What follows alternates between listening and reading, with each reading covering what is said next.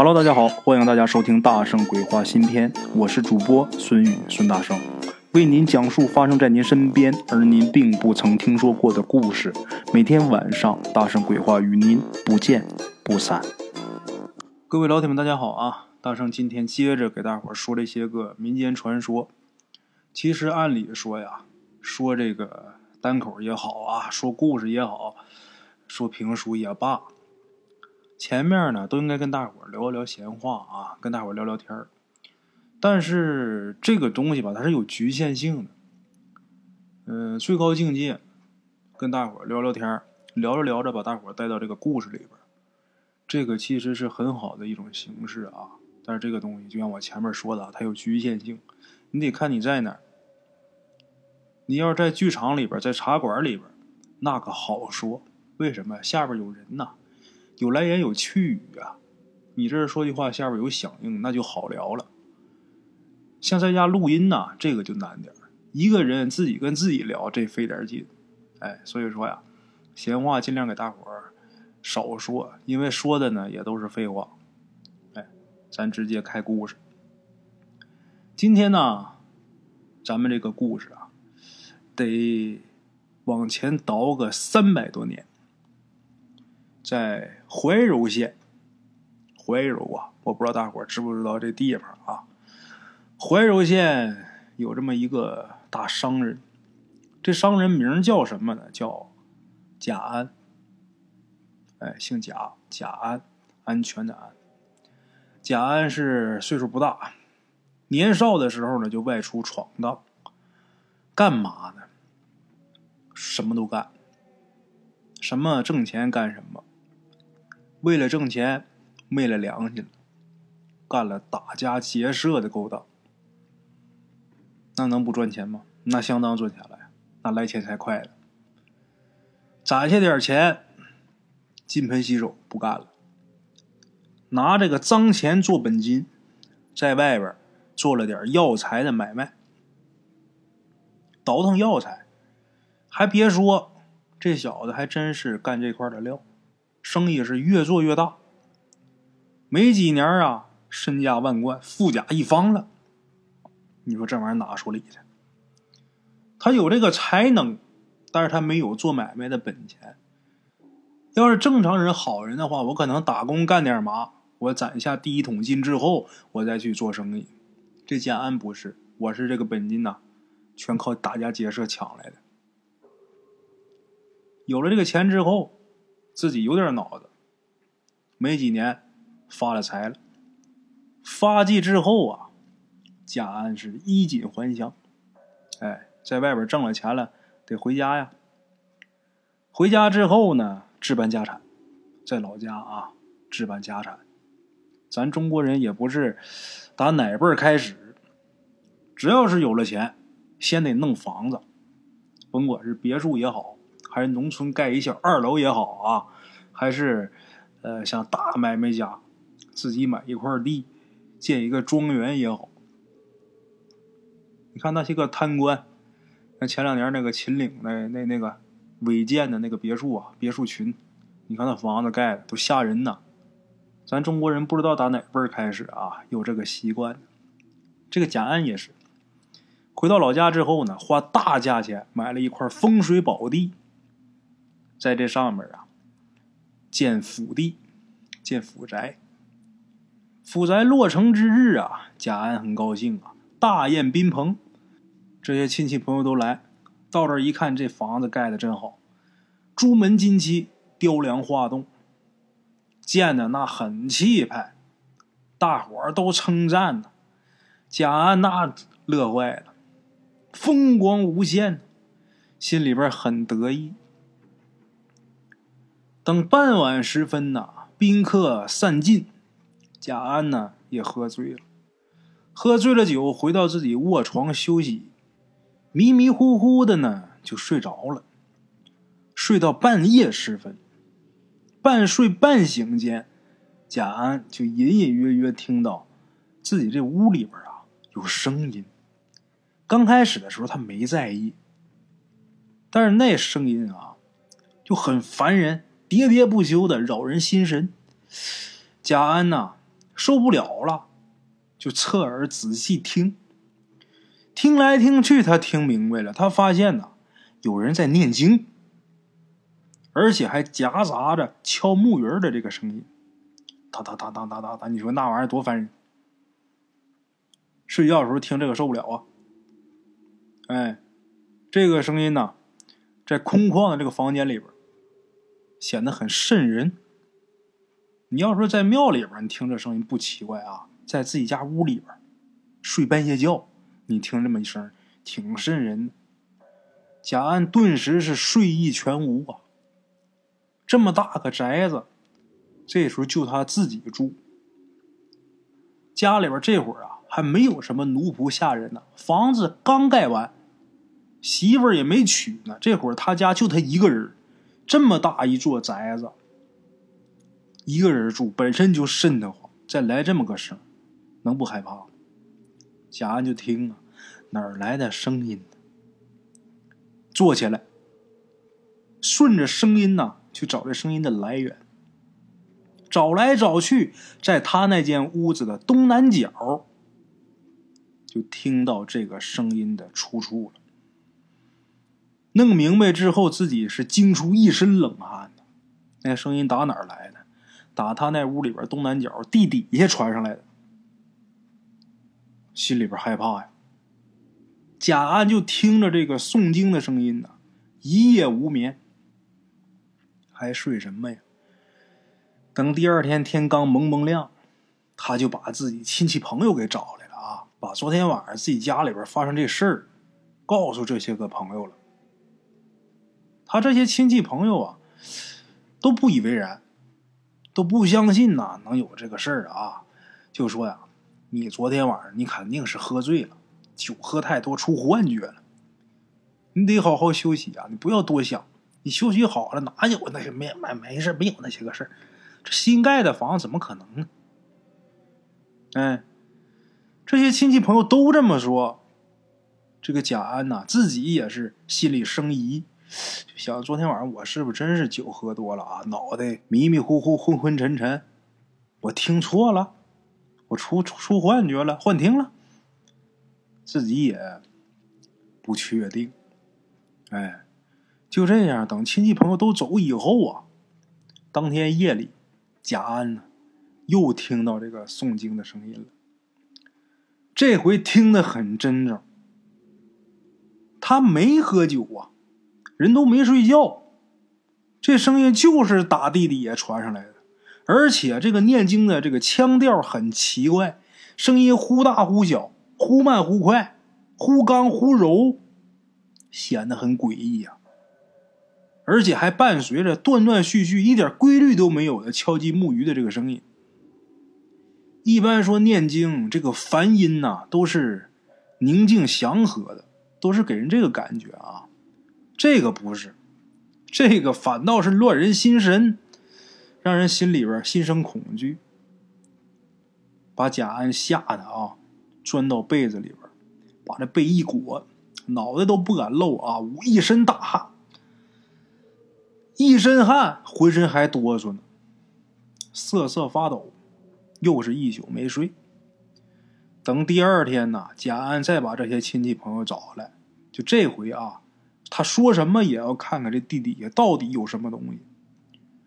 亲戚朋友也拗不过他呀，也劝不了。得了，你说弄弄吧，看看地底有什么东西，那得挖呀，找工具吧。就把这屋里边东南角就给挖开了，往下挖，挖了能有多深呢？一丈多深，哎，挖了一丈多深。忽然间，好像是挖着什么东西了，有东西。拿手一糊了去，上面那些泥土，大伙吓坏了，这有东西，什么呢？一口棺材。虽然心里边啊，一个个的都挺害怕的，但是啊，人有这个好奇心呐，好奇心使然，大伙还是把这棺材给打开了。这个棺材当中呢，有这么一具骸骨，身披袈裟，脖子上戴着佛珠。这个尸骨旁边呢，放着这么一个木鱼儿，哎，很显然这是一个僧人。生前是一个僧人呐，这是他的遗体呀，哎，他的骨骸。想起来贾安所说的，夜里边传出诵经的声音，大伙啊都感觉后背发凉，一个个是面面相觑，也都不知道怎么办好了。这里边最害怕的就是贾安，为什么？待会儿别人把铁锹一扔走了，我走不了，这房子是我的呀，我横不能把这这么多钱建的这个宅子我扔了不要了。贾安就让大伙帮忙说把这口棺材抬走，另外找个地方把它埋了。大伙说来吧，把绳子什么都给找来，就要抬这棺材。有这么几个身强力壮的。老爷们儿用尽全力啊，结果发现这个棺材啊纹丝儿不动，下面也没有什么拴着的，上面也没有什么压着的，就这么一口棺材抬不动。这些帮忙的心里害怕呀，不敢再尝试了。这玩意儿你说真抬不好，出点什么事犯不上我们帮忙的。就这么的，抬不动就拉倒，就撂下了。贾安他舍不得这个房子。但是这棺材抬不走，他也不敢跟这棺材啊再在一个屋住啊，谁敢？那得多大胆儿！无奈只能搬家。哎，搬走吧，暂时先上这些个亲戚家，先住两天去，惹不起还躲不起嘛，是吧？就这么的。这个事儿啊，让贾安意想不到的是什么呢？他不是搬走了吗？但是这灾祸呀！就好像是你逃也逃不了，躲也躲不去似的。那死去的僧人就好像是缠上贾安了似的。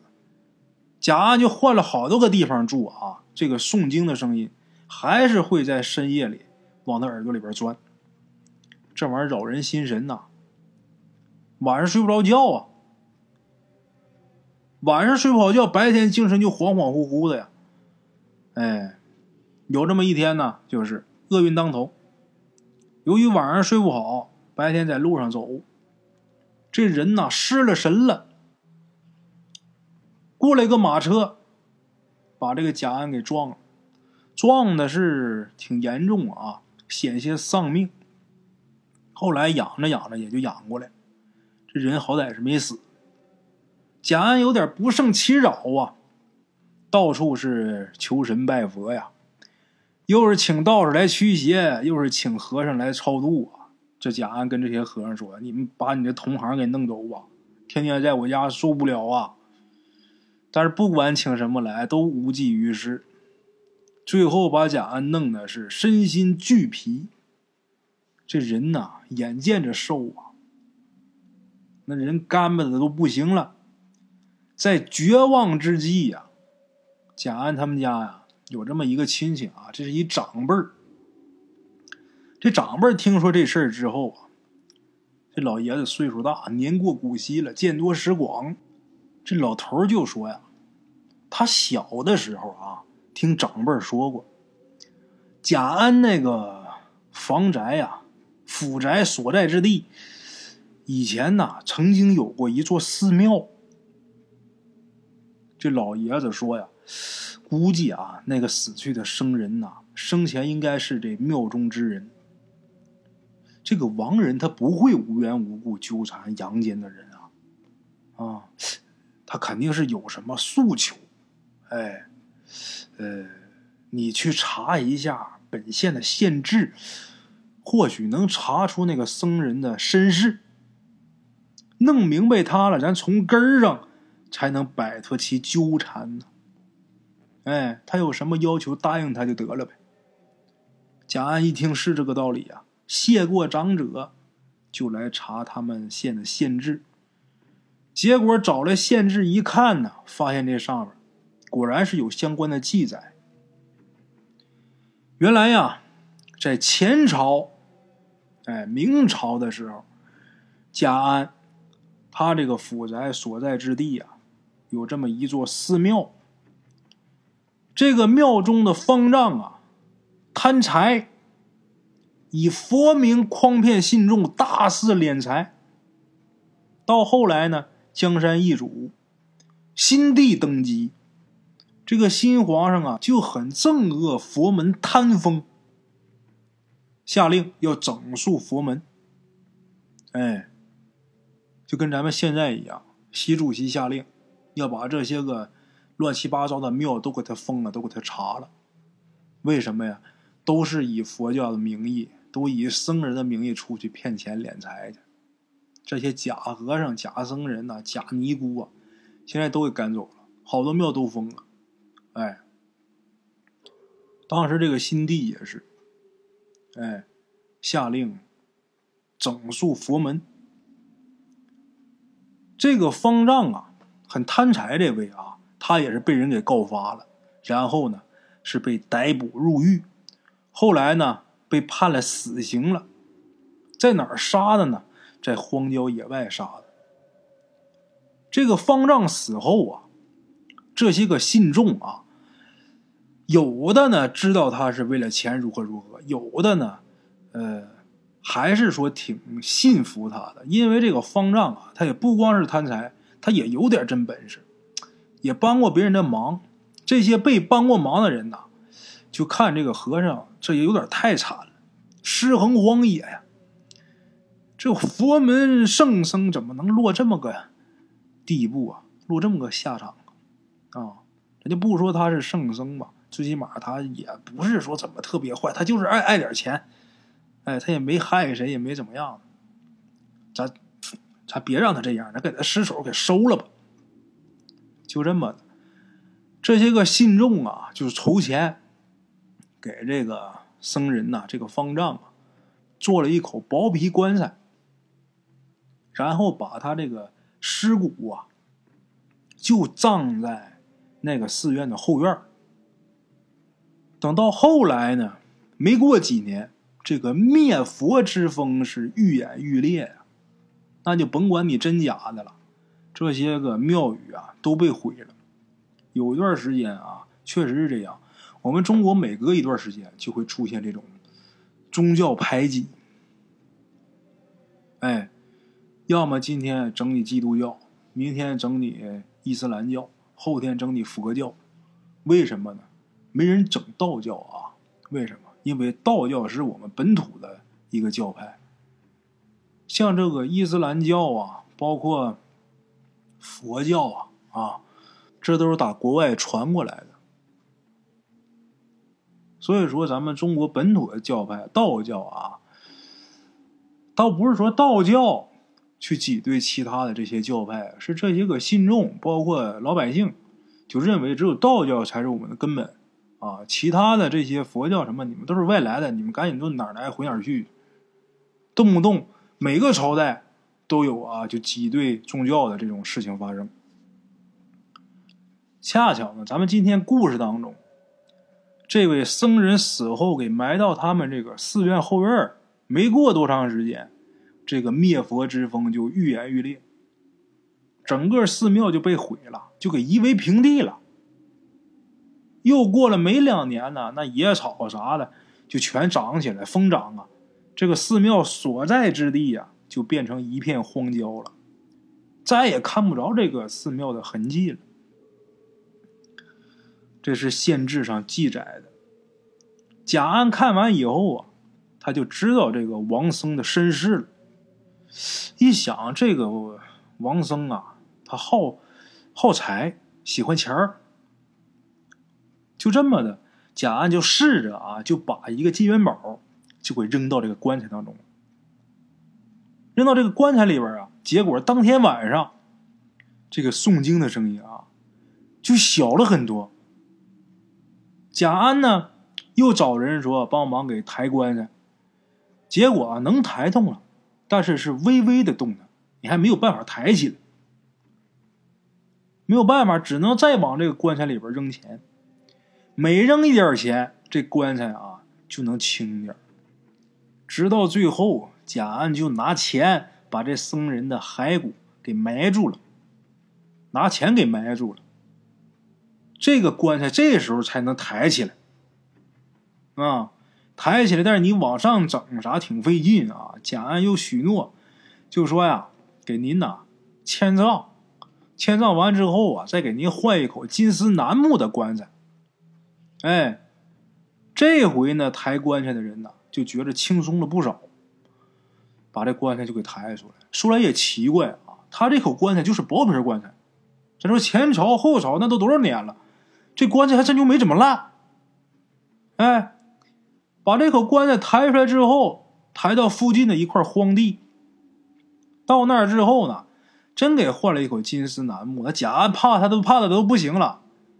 他也你看他也不吓你，他也不害你，天天就在你耳边那么嘟囔，扛不了啊，睡不着觉啊，啊，真给换了一口金丝楠木的棺材，连这个僧人的尸骨，再加上这些个钱，就都装到这个金丝楠木棺材里了。哎，换完之后呢，把这棺材给埋了，安葬了。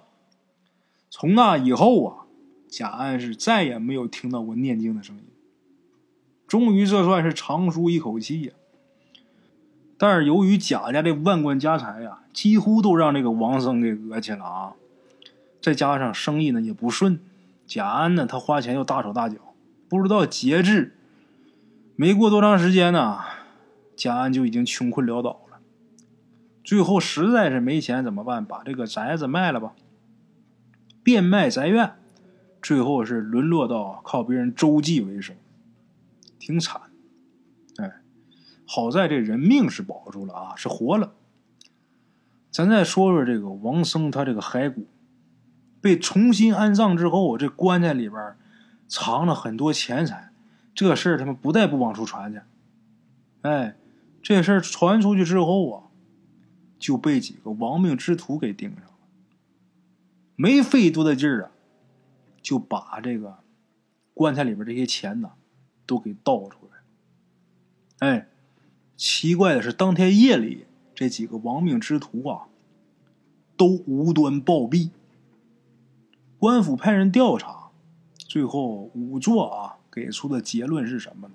吓破胆。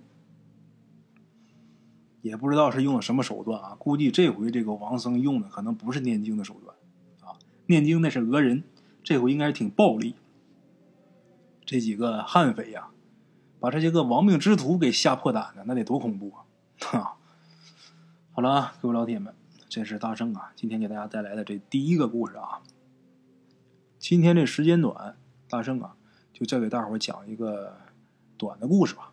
啊，咱们今天这第二个故事啊，得打一个小孩说起。这小孩叫什么呢？叫周小星。哎，大家就可以想象成周周星驰小时候啊。周星星，这是周小星。周小星是自幼多病，汤药是每天当水喝呀。喝汤药对他来说几乎就成了家常便饭了。老周家就周小星这么一个独子，那父母那肯定得拿着当宝贝儿啊啊，含嘴里怕化了，碰手里边怕摔了。找了好多方法，也治不了周小星这个怪病。那咱说这个周小星，他都得啥病？哎，刚满一岁的时候，周小星啊就得了肺病，肺病缠身，城里边遍寻名医啊，没一个人能治得了。后来呀。家中来了这么一个瘸腿的医生，走道一瘸一瘸的，这么一个大夫，也是游方的这么一个赤脚大夫。结果这个大夫啊，几番救治下来，周小星啊，这命是保下来了，这个肺病算是给治好了。可是呢，这孩子。刚消停一年，到三周岁的时候，他一周岁患肺病两周岁没什么事三周岁又很奇怪的啊，得上一个病，什么病？就是拉肚子，很简单的病啊，就是拉肚子。但是他这拉肚子拉上就不停，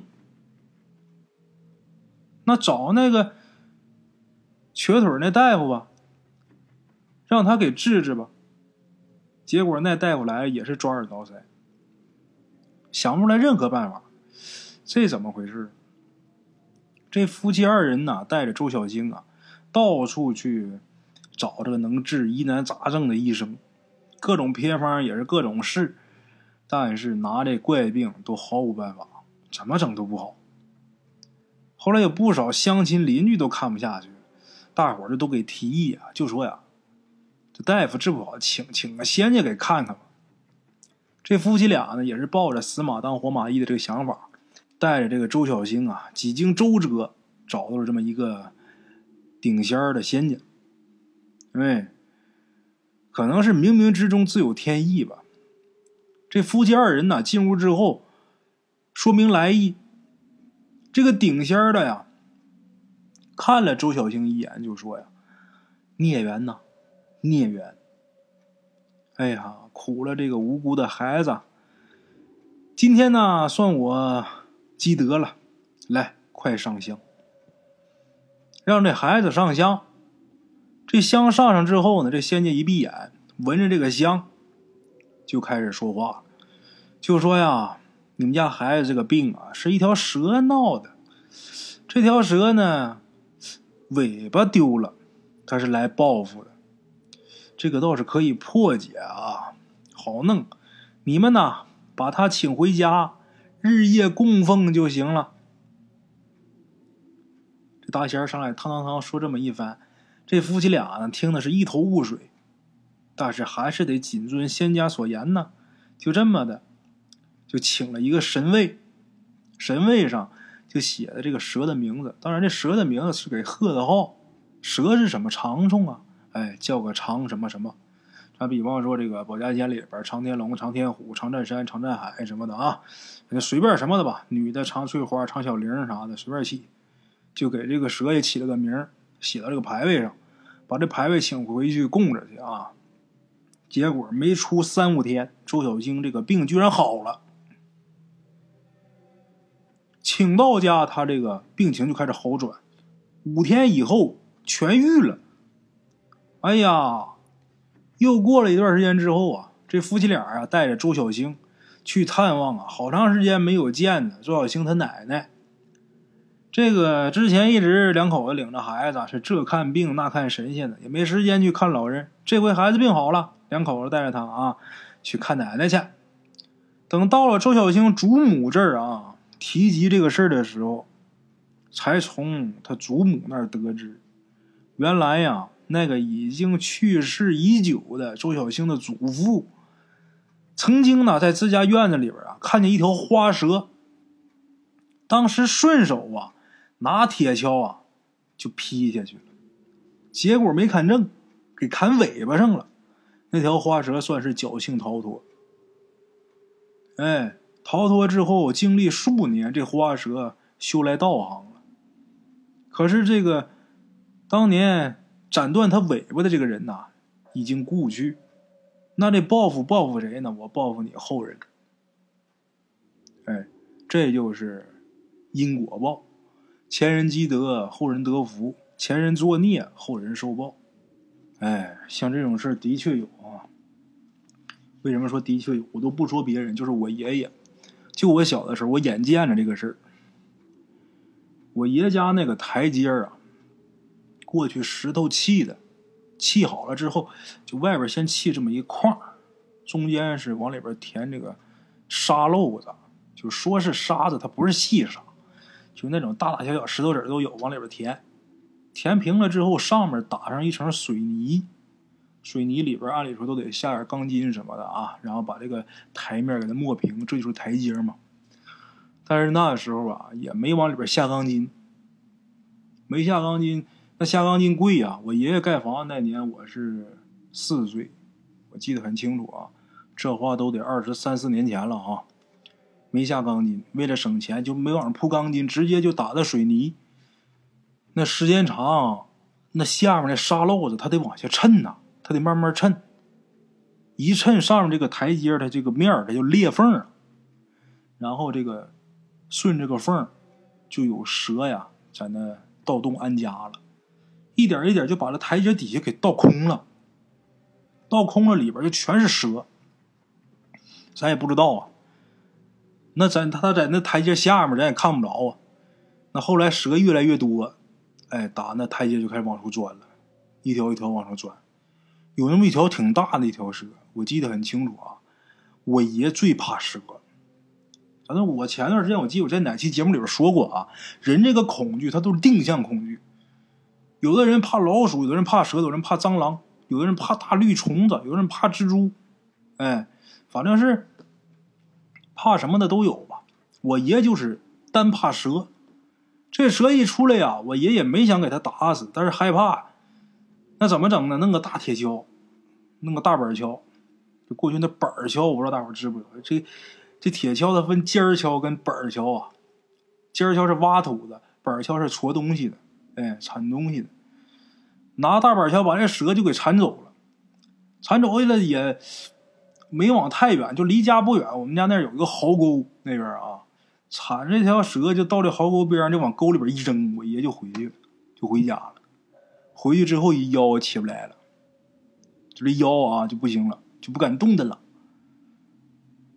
就突然间就来病，啥也干不了啊，疼的呀！找大夫来，大夫也治不了。后来没办法，找个大神找大神大神来看。这大仙一看，说这是有蛇那啥来找你。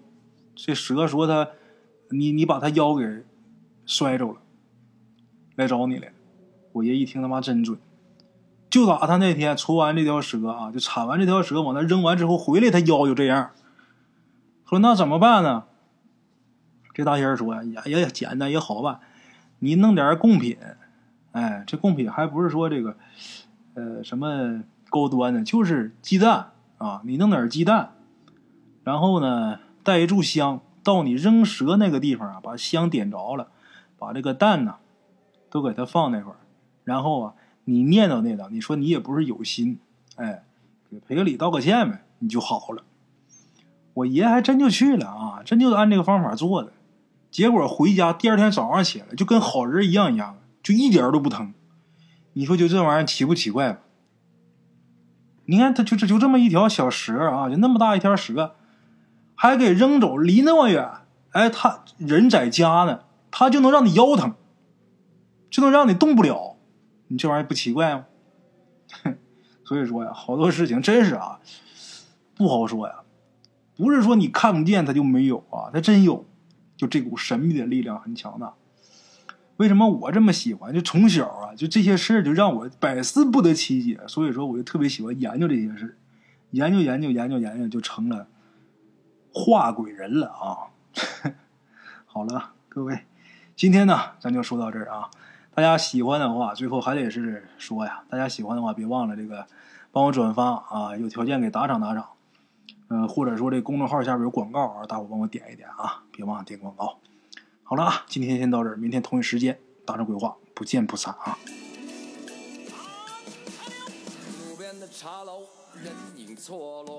用声音细说神鬼妖狐，用音频启迪人生，欢迎收听大圣鬼话。